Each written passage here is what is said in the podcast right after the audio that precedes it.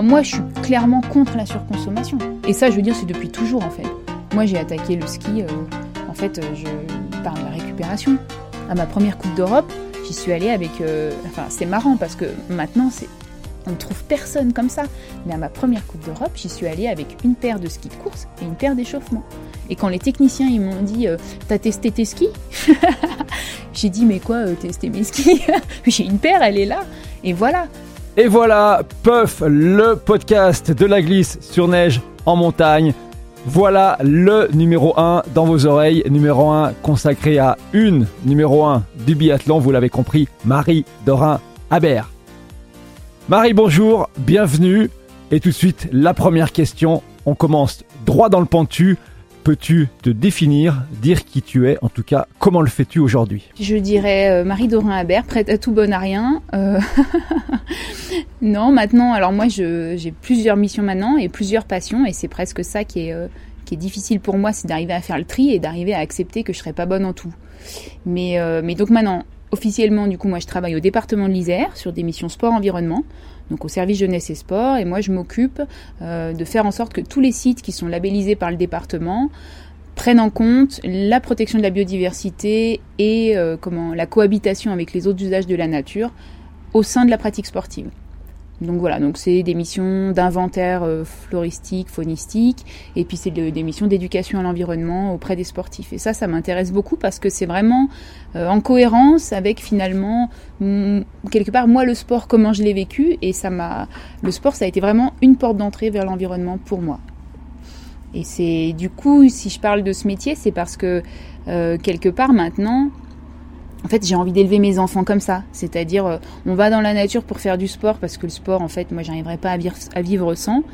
Mais on s'intéresse à ce qui nous entoure parce que si j'arrive pas à vivre sans, c'est parce qu'il m'apporte énormément. Et s'il m'apporte énormément et que j'en fais dehors, c'est pas pour euh, euh, n'importe quelle raison, c'est juste parce que je suis entourée de vivants et que ça, ça me régénère. Alors, ça paraît cliché, mais voilà, moi en tout cas, je le vis comme ça et j'ai envie de le transmettre comme ça. Et puis après, bah, du coup, euh, je travaille aussi un petit peu à l'hôtel, euh, un petit peu à l'équipe 21 pour continuer à garder un pied dans le biathlon parce que, parce que ça fait du bien aussi maintenant de, sans en baver, regarder les autres à la télé et encourager euh, les anciens collègues. Et puis, et puis après, bah, je me forme en ornithologie, en botanique. J'essaye de faire un peu du jardin. Bon, vous voyez le résultat à côté à The Camp, c'est pas forcément probant. Mais euh, voilà, j'essaye d'écrire un livre. Enfin, j'ai plein de petites occupations annexes qui me, qui me partagent mon temps. Mais ça me plaît bien. Est-ce que de passer euh, d'athlète où on est focus sur un objectif, une saison, un résultat, euh, quelque part, euh, euh, c'est quelque chose qui qui t'a libéré pour euh, euh, rentrer dans un monde, ton monde qui était euh, monopolaire biathlon et retrouver cette multipolarité Exactement. En fait, c'est vrai qu'on se rend compte quand on, arrête le sport de haut niveau où on est vraiment focalisé sur une seule tâche qui est d'être performant. Donc, du coup, on est obligé de mettre d'autres choses entre parenthèses, même si on peut continuer à le faire. Ça veut pas dire qu'on fait que ça, mais je veux dire, c'est qu'il y a une grosse priorité qui est donnée à l'entraînement, à la récupération et à la performance. Et quand on arrête tout ça, on se rend compte que déjà, on n'a plus besoin d'être hyper bon dans un domaine. On peut se permettre d'être euh, je sais pas si on peut dire moyen, mais voilà, on n'est pas obligé d'être excellent. Et du coup, ça nous ouvre plein plein de possibilités et on n'a plus de frein. En fait, c'est vraiment ça, moi, qui que je trouve très grisant finalement, c'est que le seul frein que je peux avoir, c'est le manque de temps, euh, la difficulté à faire du tri dans toutes ces dans toutes ces passions. Mais mais sinon, voilà, si j'ai envie de me lancer dans un truc, bah, je peux me lancer dans un truc et c'est pas grave parce que je sais que dans dans les tâches que je dois accomplir, même si j'essaye de les faire du mieux possible, il y a, le niveau d'exigence n'est pas le même que sur du, de la compétition. Et malgré ça, alors ça peut être interprété du, de, de l'autre côté à dire que je me satisfais de peu, mais c'est c'est pas le cas parce que justement le sport de haut niveau ça permet de de, de comprendre comment il, enfin le chemin de la performance, c'est-à-dire comment il faut s'impliquer pour avoir du résultat. Et en fait finalement on le c'est quelque chose qu'on utilise énormément après carrière dans tous les domaines qu'on essaye de toucher. Il y a on, a envie de s'améliorer tout le temps, tout le temps, tout le temps, tout le temps. Alors, de ta présentation, j'ai noté toute une série de mots-clés. et on va graviter autour de cela. Alors, je pense qu'on va laisser le sport de côté parce qu'encore une fois, ceux qui veulent euh, en apprendre plus sur ta carrière sportive, il y a des images, il y a des palmarès et il y a des sites qui font ça très bien et qui sont accessibles d'un point de vue archive. On va laisser cette page-là euh, de côté et dans un autre livre. Moi, ce qui m'intéresse, c'est d'aller sur les mots que tu as prononcés et on va rentrer par la grande porte. Tu as prononcé nature, environnement et vivant. Et quelle est ta relation en tant que maman aujourd'hui? Parce que je pense que quand on a des enfants, la relation avec le vivant change. Comment euh, bah voilà, tu perçois tout ça, tu t'inscris dedans? Alors c'est vrai que du coup, je pense que moi, le vivant, euh, et tout ce qui est euh, nature, biodiversité, voilà, tous ces mots qu'on retrouve de toute façon fréquemment maintenant dans les journaux, euh, qui sont associés à, réchauffement climatique, à perte de biodiversité, à effondrement, etc. On peut pas y être insensible en fait. Et moi, c'est quelque chose qui a émergé déjà en carrière, parce que forcément, quand on fait du sport de haut niveau, qu'on prend l'avion, qu'on utilise l'argent de la publicité, etc. Il y a un moment, euh, c'est des valeurs auxquelles on pense qu'on a envie de défendre et on se sent totalement pas du tout, enfin en contradiction totale avec finalement ça, en sachant que bien sûr le sport de niveau finalement n'est pas du tout un besoin essentiel. Enfin je veux dire, c'est vraiment une prise de conscience qui se fait progressivement et, euh, et qui d'un coup participe au fait qu'on veut arrêter cette vie-là c'est pas la rejeter parce que je peux pas la rejeter. Je veux dire, ça fait partie de moi, c'est mon passé, ça m'a permis d'énormément évoluer, d'acquérir certaines valeurs. Et je trouve que le sport a des valeurs qui sont humainement tellement à partager, tellement bonne, enfin qui, enfin voilà, je trouve c'est une véritable école de la vie qui apprend énormément de choses et je pourrais que aller dans ce sens-là vers le sport. Et même la compétition, je trouve que participe à, à, l'émergence de de, de, de toute cette connaissance de soi, du partage qu'on peut faire aux autres, du rapport aux autres. Enfin voilà, c'est c'est beaucoup de choses qui sont euh, qui sont très intéressantes et, et, et je pense que c'est très bien. Cela dit, c'est vrai que du coup, bah voilà, à haut niveau, il y a une grosse incohérence entre bah, les valeurs quand on est conscient de comment de son impact environnemental avec euh, ce qu'il implique. Donc euh, donc voilà, c'est pas une enfin moi maintenant j'ai tourné la page donc c'est facile de dire ça mais c'est vrai que du coup maintenant le sport des niveaux me concerne plus, je ne prends plus l'avion, enfin voilà, il y a plein de choses que que je ne ferai plus et que je ne referai plus. C'est pas de montrer du doigt les gens qui le font, c'est plus que moi personnellement, c'est des choses que j'ai plus envie de faire. Et, euh, et après, à mes enfants, justement, euh, c'est à ma grande qui a beaucoup voyagé aussi, qui m'accompagnait durant les, courses. Elle me dit, mais j'aimerais bien retourner là-bas, j'aimerais bien. Et, toute l'éducation, à mon sens, que moi en tout cas j'ai envie de donner, c'est de dire, je t'interdis pas de retourner là-bas, mais c'est juste de, euh, comment dire, c'est prends conscience que si tu vas là-bas pour une raison quelle qu'elle soit, il faut que ça en vaille la peine parce qu'en fait, quand tu vas prendre l'avion, tu vas générer, euh, enfin voilà, et c'est pas que l'avion, ça, ça peut être le bateau, ça peut être, c'est tout l'impact qu'on fait, et, et c'est vraiment au quotidien. Euh, essayer de réduire au maximum, enfin tout ce qu'on peut réduire, que ce soit en déplacement, en termes d'achat, en termes de comportement, en termes de consommation d'énergie, enfin X quoi, vraiment, c'est essayer de réduire ça. tous les efforts que l'on peut faire, c'est essayer de les mettre en place. Et ça forcément, c'est eh ben c'est du temps, c'est essayer de changer ses habitudes, c'est des fois modifier légèrement, perdre un petit peu plus de temps dans certains domaines, mais je trouve que ça fait gagner énormément de choses. Voilà, donc euh, après comment j'éduque mes enfants, bah déjà, euh, elles sont tout le temps dehors. Après, quand vous voyez, euh, enfin quand vous voyez l'espace qu'on a, on est quand même des privilégiés. On est dans un monde de bisounours ici sur le Vercors où, où les enfants ils peuvent s'égayer dehors. Je sais que je suis complètement libre quand elles vont courir de jouer dans les bois. Il y a, j'ai pas d'appréhension particulière. Enfin, elles sont, elles sont bien, c'est hyper sain et en fait elles jouent avec les bouts de cailloux et c'est, c'est, pas un cliché, c'est, c'est vraiment ça. En fait, elles rentrent de l'école et à aucun moment elles me demandent de rentrer à la maison pour faire des activités à l'intérieur. C'est qu'elles jouent, elles s'inventent leur monde à l'extérieur et ça c'est bien. Et puis du coup, bah après on va, on fait un peu des cueillettes. Alors ça, c'est la partie qu'elles aiment moins, parce que je me suis mis dans la tête qu'il fallait, euh, qu'il fallait manger euh, les légumes sauvages. du coup, je m'en vais cueillir mes petits légumes dans la forêt ou dans la nature, les plantes. Comme légumes sauvages euh bah, Dans le jardin, on trouve plein de trucs. Là, je pourrais vous faire faire le tour du jardin. On trouverait énormément de choses qu'on peut cuisiner après. Mais c'est vrai que ça a un goût... Bah, je, je vais pas vous vendre du rêve. En vrai, les carottes, c'est meilleur. Sinon, elles ont un goût très fort. Enfin, et euh, donc voilà, donc je fais des essais culinaires, donc ça leur plaît bien par exemple. typiquement les orties, ça leur plaît absolument d'aller manger un truc qui les pique. Voilà, ça c'est quelque chose qui, qui les intéresse. Euh, bon, mais voilà, mais pas que, il y en a plein d'autres, mais ça va être ça, ça va être euh, leur faire prendre conscience que les oiseaux, c'est pas que des champs, qu'on peut les voir, qu'on peut les nommer. Tu abordes là des secteurs que tu as évoqués dans ta présentation, donc c'est la botanique et l'ornithologie. Je propose qu'on scinde les deux secteurs. Donc, en quoi ta découverte, ton approfondissement de la botanique justement euh, te sert? Est-ce que c'est sur ses portées au quotidien pour apprendre quelque part à se nourrir avec ce qu'on trouve autour de soi ou est-ce que c'est euh, d'autres objectifs derrière? Déjà, je trouve que c'est hyper intéressant pour se reconnecter un petit peu avec euh, avec ce monde vivant des fois qu'on oublie, c'est de d'arriver à, à, comment à, à, le connaître, à le connaître. Donc c'est connaître les espèces, c'est savoir à quoi elles servent, c'est comment elles sont utiles aussi. Et, euh, et puis, ben, dans la notion de jardinage, dans, enfin, dans plein de choses, je trouve que c'est très intéressant savoir ce qui est toxique, savoir ce qu'on peut manger, savoir ce qui soigne, savoir comment les utiliser. Bon, voilà, moi, c'est des choses que je trouve c'est vraiment un retour, euh, c'est du concret en fait. Je trouve c'est facile à, à accepter parce que c'est du concret, qu'il y a toujours des histoires à raconter sur les plantes et que qu'à travers ça, on peut faire passer quand même beaucoup de messages. Et même soi-même, en fait, c'est assez grisant d'arriver à récolter euh, plein de plantes et à les manger sans avoir recours à tout le côté agriculture à proprement parler quoi. C'est du concret et puis j'ai envie de dire c'est du gratuit aussi.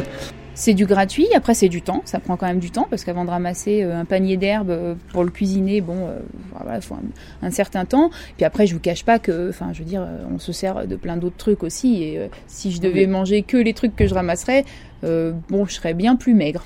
et comment comment tu te formes là-dessus? Comment tu t'intéresses? Euh, Est-ce que tu peux Est-ce que c'est de la lecture, de la rencontre avec des anciens? Oui, il y a plein de rencontres. Il y a il y a des formations qui existent en ligne ou euh, via des associations de protection de la nature. Euh, il y a il y a plein de choses. Moi, pour ma part, en fait, j'ai voilà, je, je, suis dans une formation en ITO avec la LPO, c'est la Ligue de protection des oiseaux parce que ça tombe bien, ça correspond bien à mon emploi du temps, etc. Et après, pour la botanique, ça, tomberait le même jour et j'ai pas forcément le temps. Mais donc j'aime bien me former comme ça, par des rencontres, en essayant des trucs. Puis quand j'ai le temps, en fait, voilà, ça m'arrange. Bon, voilà. Après, c'est, finalement c'est qu'une petite goutte d'eau. Je trouve que tout est connecté en fait. C'est euh, vraiment euh, il y a la botanique, il y a cette prise de conscience, il y a se sentir bien dehors, il y a il y a se déplacer à vélo par exemple. En fait, moi je vais au boulot à vélo maintenant. Je fais beaucoup de trajets euh, sport déplacement, on va dire. Voilà. Et c'est essayer d'avoir cette cohérence malgré toutes les incohérences, même en essayant d'avoir ces cohérences là, en fait, on, se marche continuellement euh, sur la queue et il y a enfin c'est c'est comme ça, c'est le propre de l'homme aussi quoi. Tu m'as anticipé sur l'ornithologie avec la Ligue de protection des oiseaux. En, quoi c'est important pour toi? En quoi euh, ça te passionne euh, Comment Ça s'est fait comme ça? En fait, pendant que j'étais athlète, euh, il y a une personne qui travaille ici à The Camp, Vincent Ducordeau, qui est un très bon ornitho. Et, quand j'étais athlète, j'avais déjà envie, parce que quand on est athlète, en fait, on parcourt beaucoup les chemins. Et des choses qu'on voit assez facilement, c'est les oiseaux. Les oiseaux, on les voit, on les entend. Et, et quand mais c'est comme tout le vivant en fait. Plus on s'y intéresse, plus on, trouve qu'il Enfin, on, voit des couleurs, on se, met à percevoir, euh, je sais pas, des chants, des, sons particuliers, des couleurs, et on se met à vraiment à s'intéresser précisément à telle ou telle espèce. Et c'est tombé sur les oiseaux, ça aurait pu être les insectes. Bon après les insectes c'est moins sexy, mais euh... mais voilà. Du coup ça s'est mis à être les oiseaux. Donc je m'étais commencé, euh, je, m'étais initiée quand même à l'ornithologie avec Vincent, comme ça, en faisant des sorties avant d'aller m'entraîner. Et puis après bah, j'ai vu cette euh, cette formation qui s'est ouverte et c'est sur trois ans et ça m'intéresse et du coup j'y vais tous les mardis, euh, voilà à Grenoble. J'ai du mal à faire les sorties parce que ça prend trop de temps et que le week-end j'ai j'ai pas forcément le temps de le faire, mais du coup je le fais à mon rythme. Hein. Il n'y a pas de en fait, j'ai pas d'objectif particulier à ça. C'est, transmettre, c'est pour moi, c'est ma, ma connaissance personnelle, j'aime bien. Mais euh, voilà, il n'y a pas, pas forcément l'objectif de travailler avec, pas l'objectif de. Enfin, c'est un outil en plus. Je voudrais maintenant que l'on parle du lieu qui nous accueille aujourd'hui, c'est-à-dire The Camp à Corançon en Vercors. Avec une première question, comment est-ce que toi, Marie, euh, tu définis The Camp? Eh ben, je pense que chacun peut le définir comme il l'a vécu, et c'est presque ça qui nous intéresse. Moi, je le définirais comme un, un lieu où on va accueillir tout le monde et on va essayer de faire passer des valeurs autour du sport et euh, de l'environnement. Et après, bah, plus classiquement, c'est un hôtel-restaurant mais c'est vrai qu'il y a une plus-value si on est si on a envie de partager ces valeurs-là, on trouvera ce qu'on voudra. Très bien. Est-ce que tu peux maintenant nous mettre en parallèle ta définition de l'environnement et euh, ta conception de The Camp? Alors The Camp, moi j'avoue qu'on en a beaucoup parlé avec Loïs au début. Parce que déjà, enfin, donc c'est un bâtiment qui est sorti de terre, il n'y avait rien, et avant c'était euh, un bout de forêt. Et à un moment donné, je trouve, enfin, déjà au, moment de la conception, moi j'avais dit à Loïs, mais punaise, on va remplacer, tu te rends compte, on va quand même raser un truc pour euh, accueillir des gens dans un espace. Il faut que cet espace, il soit bien, il faut qu'on puisse se servir justement de cet espace euh, qu'on a défriché pour pouvoir euh, ajouter une sorte de plus-value. Alors ça, ça paraît prétentieux et, quelque part rien ne remplace un bout de forêt. En fait, on peut se dire ça et on n'aurait pas tort de le penser. Du coup, on essaye de faire en sorte que l'endroit soit vertueux avec euh, vraiment toute la modestie qu'on peut mettre dans ce mot-là. Mais euh, déjà, c'est donc petit à petit, au début, financièrement, on n'a pas forcément pu tout de suite mettre des panneaux solaires, etc. Mais ça vient en fait. Maintenant, ça vient petit à petit et comme ça tourne, ça nous permet de financer un peu plus l'autonomie énergétique du bâtiment. Et d'ici la fin de l'année, on sera à trois quarts en autonomie. Donc après, euh, si on parle vraiment de ces valeurs-là qu'on veut faire passer, c'est vrai que du coup, bah déjà, nous, le fournisseur d'électricité, c'est Enercop, c'est un, fournisseur qui euh, euh, qui garantit en fait le financement uniquement des énergies renouvelables. Euh, ça va être ça, ça va être euh, bah, le jardin à côté. Donc sur l'alimentation, je trouve que les restaurateurs ont un rôle énorme sur l'alimentation. Et c'est pas évident parce que forcément, euh, l'agriculture biologique est plus coûteuse, bah, quand on cuisine, tout soi-même, ça prend plus de temps de peler les légumes comparé à acheter des légumes qui sont déjà pelés, déjà en carré, déjà etc. Parce qu'il faut savoir que c'est vrai que nous, on n'était pas du tout de ce milieu-là, mais quand on descend dans les magasins d'alimentation euh, pour les restaurateurs, en fait, on trouve de tout, enfin, en fait, absolument de tout qui est déjà cuisiné et qui est juste à mettre dans l'assiette, en fait. Et moi, ça, j'avais pas du tout cette conscience-là. Et, euh, et, du coup, bon, c'est pas c'est pas ce que l'on souhaitait pour cet endroit. Et on a énormément travaillé sur la formule. Donc, on s'est fait accompagner de cuisiner pour euh, pour euh, pour justement essayer de trouver une formule de repas qui convienne mieux aux valeurs qui sont dans The Camp. Donc, ça va être pas de gaspillage alimentaire, tout fait à la main. Donc, du coup, c'est pour ça que finalement, on a une formule qui est repas unique. Euh, enfin voilà, après avec une cuisine qui est entièrement à la main, on fait notre pain, on fait le kombucha, on fait, enfin tout est fait vraiment euh, en the camp, à The Camp et tout s'est fait petit à petit. Le confinement nous a permis de tester le pain au levain. Euh, enfin après voilà, depuis l'hiver dernier on se met à faire notre kombucha. Après les recettes bon elles se sont fait petit à petit puis maintenant on a deux cuisiniers qui, qui sont vraiment en accord avec ça et, et ça on en, on en est fier parce que parce que quand même il y a beaucoup de choses qui passent dans l'alimentation et, euh, et je trouve que là on est totalement en accord avec les valeurs que l'on souhaite défendre. Alors The Camp c'est une construction un peu, euh, je vais dire perpétuelle. C'est qu'il y a eu un projet au départ déjà avec des valeurs puis finalement et vous êtes venu rajouter des pièces. En fait on apprend on apprend chaque année de nos erreurs et on, on essaye de s'améliorer d'année en année. Encore une fois, on n'est pas hôtelier du tout à la base, quoi. On n'est ni hôtelier ni restaurateur. Il a fallu tout apprendre. Alors ça, c'est plutôt la partie de Loïs. Loïs et Robin, qui sont les deux gérants de l'hôtel, donc euh, eux, ils pourront vous dire, vous en dire euh, deux fois plus à ce sujet-là. Mais c'est vrai que au début, on a attaqué, on était tous bénévoles en fait. On était tous bénévoles. On, on compte toujours pas les heures, mais je veux dire, voilà, c'était vraiment euh, un investissement de, de, de, de tous les instants. Et, et petit à petit, on s'est entouré. Donc on a su trouver les gens qui correspondait au lieu. Euh, on a, bah voilà, comme je disais, on a essayé de trouver les formules qui correspondaient au mieux aux valeurs qu'on souhaite défendre et aussi à l'endroit. Donc c'est petit à petit des choses qui se rajoutent à la carte. On accueille, on a trois types de clientèle ici. On va avoir le touriste sportif, enfin ou non sportif mais encore une fois je trouve qu'il a une plus-value s'il aime le sport de nature ou au moins aller marcher en nature euh, on va avoir les équipes sportives euh, bon, qui trouvent ici tout ce dont elles ont besoin parce qu'en fait euh, le lieu a été conçu en partie pour elles, donc euh, voilà. Et puis on va avoir les séminaires d'entreprise. Et, et, pour ces trois publics différents finalement qui sont regroupés autour des valeurs du sport que l'on souhaite véhiculer eh ben, on, va justement essayer de leur apporter aussi d'autres choses. C'est-à-dire qu'au début, on proposait que des stages euh, liés au sport, donc biathlon, ski de fond, bah, parce que nous, en fait, on est, euh, on a ce passé-là et puis on a le, les capacités d'encadrer, euh, ces, activités. Mais maintenant, du coup, on a une personne qui fait des sorties ornithologiques, on va avoir une personne qui va faire des sorties botaniques. Enfin voilà, on essaye d'avoir vraiment pas mal d'élargir un petit peu notre champ de comment de découverte qu'on peut apporter à ces différents publics.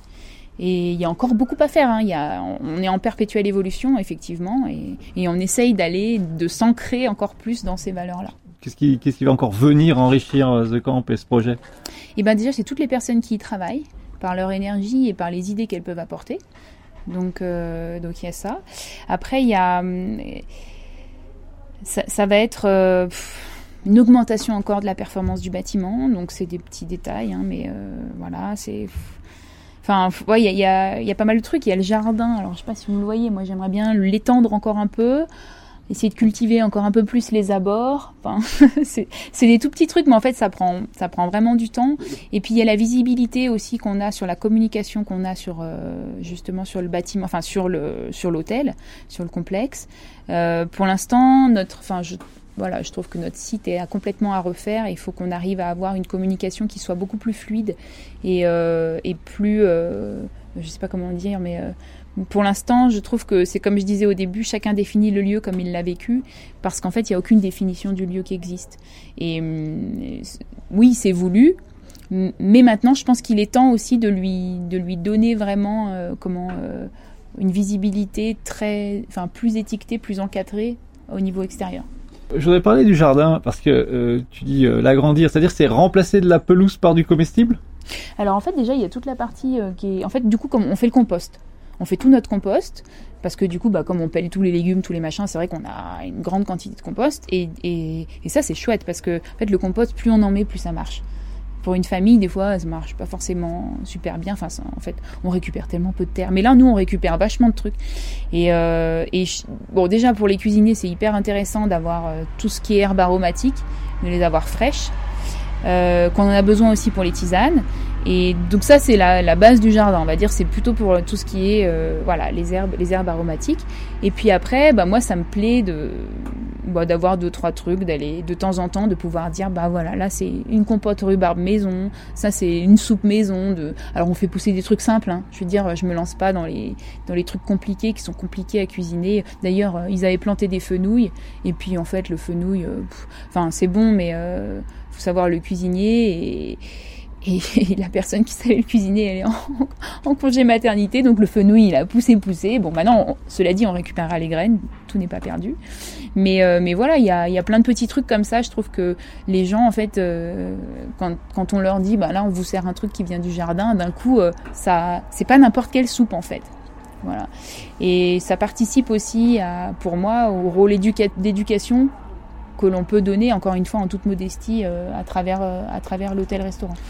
Est-ce qu'il y a une volonté, euh, comme tu l'as dit, sur l'énergie, peut-être la gestion de l'eau, on n'est pas rentré dans ces détails, mais est-ce qu'il y a une volonté d'aller vers une certaine autonomie euh, avec ce jardin? Euh, Non, mais clairement, en fait, ça serait impossible. Déjà parce qu'on n'a pas assez de terre, et après parce que du coup, ça serait un autre projet, complètement un autre projet pour être complètement autonome.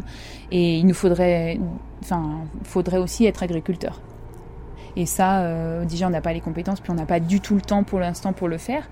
Après, du coup, par contre, à la maison, euh, moi, mon objectif, c'est vraiment d'avoir une maison. Donc, moi, j'habite euh, à titre personnel donc dans une, une vieille maison qu'on a rénovée, et c'est d'essayer de la rendre le plus autonome possible. Et elle est quasiment autonome, c'est-à-dire qu'on récupère l'eau de pluie, et on a une cuve qui fait 2 mètres cubes intérieur et qui se, qui serait, enfin, comme on, a, on est en montagne, on a quand même des orages, même l'été, qui sont assez fréquents et qui réalimentent perpétuellement la cuve. Et, euh, et donc ça, c'est grâce à la, à la cuve qu'on a à l'intérieur qui nous permet de récupérer l'eau de pluie. Voilà, les panneaux solaires et tout. Enfin, c'est, je trouve que c'est, en fait, assez grisant de d'essayer de s'extraire. On a besoin de la société, c'est pas c'est pas là le sujet, mais d'essayer d'être le plus autonome possible dans ses déplacements, dans dans la manière dont on mange, dans la manière dont on consomme de l'énergie. je, moi, j'y trouve un, j'y trouve énormément de plaisir en fait. C'est, euh, je trouve ça grisant. Voilà, c'est chacun son, chacun son truc, hein, mais c'est vrai que moi, je trouve que c'est, ouais, ça me plaît, ça me plaît de penser qu'il y a, il y a beaucoup de choses que j'arrive à faire par moi-même et euh, et que ma consommation, pour l'instant, est, est de moins en moins importante. Mais encore une fois, c'est juste par rapport à moi. Hein. C'est, je me compare pas aux autres et je pense que c'est pas en se comparant finalement qu'on arrive à faire les choses. Alors, je relève quatre mots suffisance, limite, autonomie et conscience. Est-ce que euh, tu as déjà lu des auteurs, philosophes euh, tels euh, Jacques Ellul, Ivan Illich ou André Gorz? Non, ça te dit rien du tout? Bon, alors depuis, depuis que ma deuxième fille est née, j'ai pas encore rouvert un livre. Donc du coup, c'est vrai que non, de nom ça me dit quelque chose, mais par contre non, j'ai jamais pris le temps de lire. C'est quoi? Je veux dire, ces auteurs-là, ce sont des, des précurseurs de la pensée écologique et écologique politique, et, leur monde est fait des mêmes mots. Mais en fait, je pense que c'est moi, ce qui m'attriste un petit peu dans, l'écologie politique, on va dire, euh, qu'on voit émerger, c'est que finalement, euh, justement, elle, est, il y a un parti, quoi. Il y a un parti pris et que les mots sont détournés. Et, euh, je trouve que c'est vraiment dommage parce que parce qu'en fait c'est pas une histoire de, dire vous faites bien, vous faites mal, il faut faire comme ci, il faut faire comme ça. Oui, mais l'autre il fait moins bien. Oui, mais machin. Enfin, je, je trouve que quand on commence à faire les choses pour soi déjà, c'est déjà bien. C'est déjà juste déjà se sentir bien avec soi-même et, et avec les convictions que l'on a. Alors après, bien sûr qu'il y a des choses qui sont irritantes et qui sont exaspérantes, mais mais ça c'est autre chose. Mais déjà le, mot suffisance et tout, c'est pas envers les autres, c'est pas se sentir meilleur que les autres, c'est pas faire mieux. C'est encore une fois, je trouve que personnellement, c'est hyper grisant de d'arriver à réduire au maximum son impact. Et voilà, et c'est tout. Et, encore une fois, c'est pas envers les autres, c'est vraiment propre à soi. Et, et je pense que ça, ça c'est trop détourné l'écologie, c'est trop détourné du mauvais côté, c'est trop cataloguer les gens en bobo écolo, oui mais c'est facile, oui mais toi c'est facile parce que, oui mais... Mais en fait non, c'est bon, mais en fait je m'en fous, je te demande rien, fais les choses de ton côté et laisse-moi faire les choses du mien. Moi c'est juste ça que je demande. Est-ce que c'est pas parce que t'es bien placé, tu viens de la compétition? Donc tu as cette expérience de la compétition, mais quelque part, est-ce que c'est pas la compétition de la société qui nous impose de tout mesurer, y compris les efforts qu'on fait euh, bah dans ce sens-là, de la sobriété, de la suffisance, de la conscience de ses propres limites. Ouais, puis si, si après, je trouve que le propre de l'homme aussi, c'est de d'être euh, comment dire? Enfin, moi, la compétition, ça m'a apporté dans le sens où en fait, tu veux faire de la compétition, tu mets un dossard et tu vois ce que tu, tu vois ce que tu vaux par rapport aux autres. Et la compétition, en fait, t'es tout nu face aux autres, en fait. Tu peux pas te cacher à te dire, oui, mais machin, il avait les meilleurs skis, oui, mes trucs. Oui, mais en fait, c'est bon, t'as juste été meilleur. Enfin, il a juste été euh, meilleur que toi, et puis c'est tout. Voilà. Et, euh, et tu te caches pas. Et dans la vraie vie, les gens, en fait, on est tous compétiteurs, on a tous envie de faire mieux, on a tous envie euh, de manger l'herbe qui est plus verte dans le champ du voisin, c'est comme ça. Mais après, euh, je trouve que c'est ça qui est assez mal assumé par l'homme, de, de, vouloir tout le temps se comparer aux autres et tout le temps machin, etc. Et ça apporte rien, ça apporte rien au débat, ça apporte rien justement au combat que l'on a, parce qu'en fait le combat écologique, il est, enfin je veux dire, euh, qu'on le veuille ou non, on est dedans quoi. Et il y a un moment, euh, je veux dire, on peut le nier, on peut dire oui mais je m'en fous, oui mais l'autre il fait pire, oui mais machin, ça sert à rien ouais, en fait, toujours est-il que, de toute manière, force est de constater qu'en fait, on, fonce droit dans le mur à vitesse grand V et qu'il n'y a absolument rien qui est fait pour l'instant pour changer ça. Donc, euh, donc voilà, moi, je, trouve juste, c'est ça, c'est ce que je veux dire, c'est juste que c'est dommage et que et qu'à un moment, évidemment, qu'on va pas demander les mêmes efforts à tout le monde. Évidemment qu'on ne peut pas tout comparer. Euh, et, encore une fois, je trouve que si chacun prend conscience dans sa vie des efforts qu'il peut faire, qu'il est prêt à faire, parce qu'il faut que ce soit assumé et bien vécu, mais qu'il est prêt à faire pour, euh, pour changer un petit peu plus les choses dans ce sens-là, et c'est pas l'écologie des petits pas. C'est, enfin, tu vois, ça encore, je trouve c'est pareil. C'est, c'est encore une fois politisé, encore une fois détourné euh, pour le pire en fait. Et il y a un moment, il n'y a, a, pas de dégradation à, à, faire des petits pas, en fait. Voilà. Pour le pire et pour le meilleur de la communication politique. Voilà. Euh, euh, anarchie.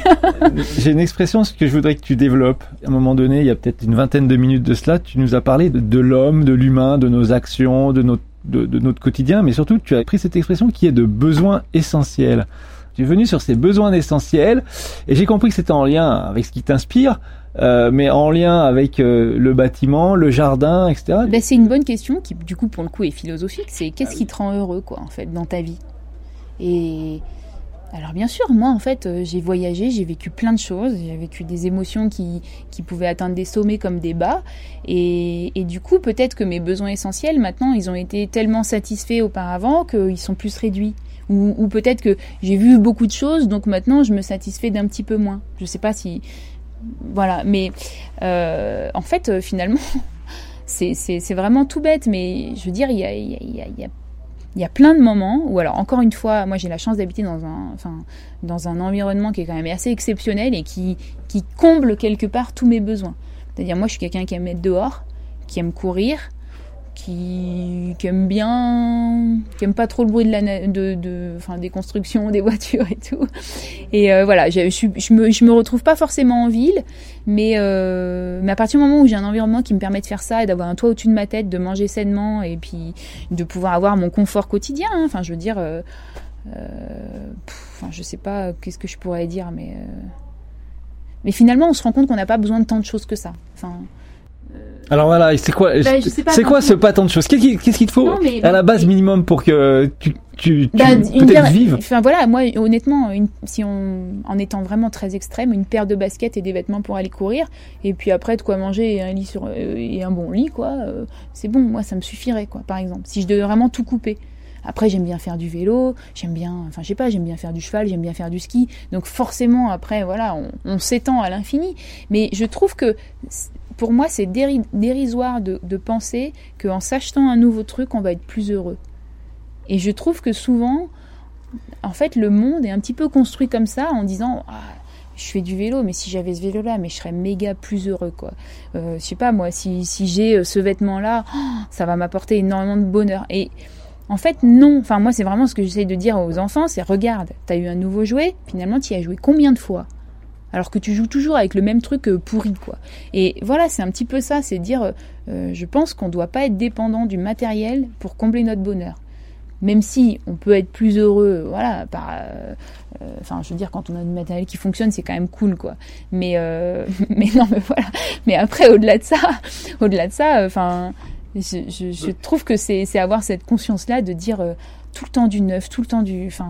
Donc je, je résume donc euh, une petite tenue de sport, même légère, basket, short, t-shirt, un, un, un, lit pour euh, donc quoi, plutôt hamac, plutôt euh, bah non, alors moi je suis un toile peu une de tente, plus non, non, ah non, un bon un bon couchage, bien, en un dur, lit, un lit quoi, ouais voilà, un bon lit quoi. un vrai toit dessus, un vrai lit, un vrai toit, un vrai oreiller, une vraie couette, euh, pas trop chaud la nuit. Bon, je suis quand même, je suis quand même une poule de luxe, hein, euh, voilà. Tu disais après tu disais de quoi manger, ouais, plutôt jardin. Ouais, moi je suis quelqu'un, je suis un peu herbivore. Voilà, la musique. Bon, il y a des trucs sympas quand même. Enfin, euh, non, mais il y a plein de choses. Mais je, je pense qu'on est capable d'être heureux en prenant conscience de, la chance qu'on a des fois à être à certains moments. C'est vrai franchement, en fait, je dis des trucs, des fois je me rends compte que ça fait hyper cliché en mode carpe diem et machin. Mais, mais, mais des fois pour l'expérimenter, et pourtant moi je suis quelqu'un qui bouge tout le temps. Mais euh, mais je sais pas, d'aller courir dans les bois et de se dire, putain, c'est quand même bien là, je suis bien. Ou juste d'aller marcher, ou, des fois de prendre le soleil là comme ça sur la terrasse, on est bien quoi. Je veux dire, et, encore une fois, quand vous venez à The Camp, et je fais pas de la pub juste pour The Camp, mais venez dans le Vercors, n'importe où, mais au bout de la route, et juste le soir, posez-vous et, et voilà, écouter ce qu'il y a autour. Et franchement, c'est, enfin, si je devais résumer le bonheur, c'est un peu ça, quoi. Et je pense qu'on peut se retrouver dans, dans ce genre de, de moments, dans, dans plein, plein d'endroits différents. C'est pas que le Vercors, c'est pas plein de trucs, mais c'est se reconnecter un petit peu au. En fait, les besoins essentiels, c'est, manger, c'est être entouré et, euh, et puis, puis bien dormir. Enfin voilà, je dirais, c'est ça, c'est ces trois trucs, quoi. Je sens dans ton discours une pointe aussi de limite avec euh, la technologie et le matériel et le matérialisme Bah moi je suis clairement contre la surconsommation. Enfin je veux dire euh, et, ça je veux dire c'est depuis toujours en fait. Moi j'ai attaqué le ski euh, en fait je par de la récupération. À ma première coupe d'Europe, j'y suis allée avec enfin c'est marrant parce que maintenant On ne trouve personne comme ça. Mais à ma première Coupe d'Europe, j'y suis allée avec une paire de skis de course et une paire d'échauffement. Et quand les techniciens ils m'ont dit euh, t'as testé tes skis J'ai dit mais quoi euh, tester mes skis J'ai une paire, elle est là. Et voilà. Alors que maintenant, les gosses, ils ont tous 15 paires de skis. Non mais j'exagère, c'est pas 15 paires, mais je veux dire, il y a, plus personne qui a une paire de course et une paire d'entraînement. ça se fait plus. Et, euh, et pourtant, je suis pas sûre que ça aide tant que ça. Voilà, c'est mon point de vue, hein, ça n'engage que moi, mais mais, mais voilà, je, veux dire, euh, moi, mes enfants, je vais pas leur acheter du neuf. Et, et tant pis. Euh, Adèle, au début, elle voulait skier. on lui a peint sa paire de skis avec les couleurs, euh, les couleurs des nouvelles paires de skis pour que, parce qu'elle avait envie d'avoir un, nouveau truc et elle a eu l'impression d'avoir des nouveaux skis. Voilà. Mais en fait, voilà, c'est juste, on, on, peut vraiment, enfin, on peut être heureux sans s'acheter 10 000 trucs à la seconde on a d'autres manières de dépenser utilement notre argent. Voilà. Enfin, ça, c'est encore une fois, ça n'engage que moi. C'est, ma manière de penser. Et il y a plein d'autres manières de faire, j'en suis bien consciente. Mais, euh, mais moi, je, je, enfin voilà, pas spécialement envie de, de passer mon temps à acheter des trucs. D'ailleurs, en fait, les magasins, ça me, fout, ça me file des boutons. À chaque fois, je sais pas quoi faire. Pour ça, je m'habille toujours trop grand. Et voilà. si tu peux nous définir, selon toi, euh, les critères de la journée de rêve où tu passerais ton temps à glisser sur de la neige en montagne? Comment, comment tu la débutes? Comment elle se déroule euh, Dans quelles conditions? Voilà. Mais déjà, je pose les enfants à l'école. parce que parce que tant qu'elles sont trop petites, euh, pour l'instant, euh, on peut partager plein de choses avec ses enfants. Et si je fais du ski avec les enfants, je vais faire du ski avec les enfants. Et si je fais du ski pour moi, j'ai pas les enfants. Voilà.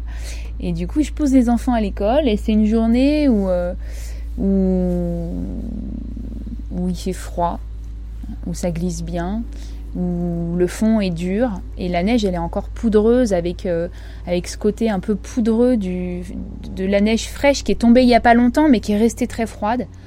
Et, euh, et le fond du coup comme ça ça a permis quand même au fond de la piste d'être plutôt dur et d'avoir un bon appui sur les skis. Et du coup je vais me perdre là je vais faire la Royale. Donc ça c'est une piste qui relie les trois domaines le Corançon euh, Bois Barbu et Herbouilly qui fait 30 km et je vais me perdre là sur les bosses de la Royale et je suis toute seule parce que les gens, euh, bon, je suis pas quelqu'un qui se lève tôt, mais les gens se seraient levés encore bien plus tard que moi. Donc je suis toute seule sur les pistes. Euh, voilà, je vais faire mon tour de 2 heures, 2 heures et demie de ski. Et puis je rentre. Euh, Quelqu'un m'aurait préparé à manger. je, rigole. Non, mais voilà, je rentre, je me fais mon petit repas. Et l'après-midi, je vais récupérer les enfants. Et puis justement, on part, bah là du coup on retombe dans l'univers des enfants à faire des bonhommes de neige, des igloos, à faire des pistes de luge. Et, et comme ça, j'en ai profité le matin, j'en fais profiter l'après-midi, et c'est une petite journée parfaite. Le repas de midi, il consiste en quoi? Il est fait de quoi? Ben l'hiver, euh, j'ai froid, donc euh, une soupe. Moi, je vais faire rêver personne en fait avec mes, mes petites lubies. euh, une bonne soupe. Après, moi, j'aime bien les crêpes, par exemple. Donc voilà, ou pourquoi pas une assiette de ravioles, un truc simple en fait, des, des trucs simples, euh, même un plat de pâtes, ça me suffit, hein, des plateaux champignons par exemple, voilà. Et dans le périple, tu pars toute seule, avec personne Bah ça dépend. Qui mais... aurais-tu emmené la, la, le compagnon ou la compagnon indispensable Mais en fait, j'aime bien faire du sport de deux manières différentes. C'est soit toute seule pour moi, pour me, je sais pas, m'aérer la tête, penser à plein de trucs. En fait, par exemple, mes livres, je les écris, enfin, je pareil, hein, je veux dire en toute modestie, hein, je fais pas des prix Goncourt moi, hein, mais euh, euh, je les écris en faisant du sport. Donc j'ai besoin d'être toute seule à un moment pour penser à ce que je vais écrire, à comment comment j'ai envie de l'écrire, etc. Ou même juste des fois penser à comment euh, trier juste les idées, trier ma vie, ce que je dois faire après dans les, les jours d'après, etc. J'aime bien des fois être toute seule pour faire du sport. Puis ça me permet d'aller à fond parce que ça, c'est trop bien le sport amateur, c'est qu'en fait, t'as plus besoin d'être en forme et tu peux te faire péter le cœur et les jambes euh, le temps que tu veux. Et puis si t'es mort, t'arrêtes. Enfin, il n'y a plus de notion de, de, faire attention à la récupération, d'être performant et tout. Tu peux aller à fond la caisse puis te cramer complètement. Et ça, c'est trop bien, quoi. Sentir à un moment qu'on a, on a les poumons qui brûlent, qu'on n'en peut plus. Enfin, voilà, j'adore. Et ou alors, j'aime bien y aller avec des copains bah, pour papoter, pour discuter. Euh, donc euh, depuis un an là, avec Loïs, on arrive à refaire pas mal de sport ensemble. Et ça c'est chouette parce qu'avant on n'arrivait pas, on était trop pris par l'hôtel.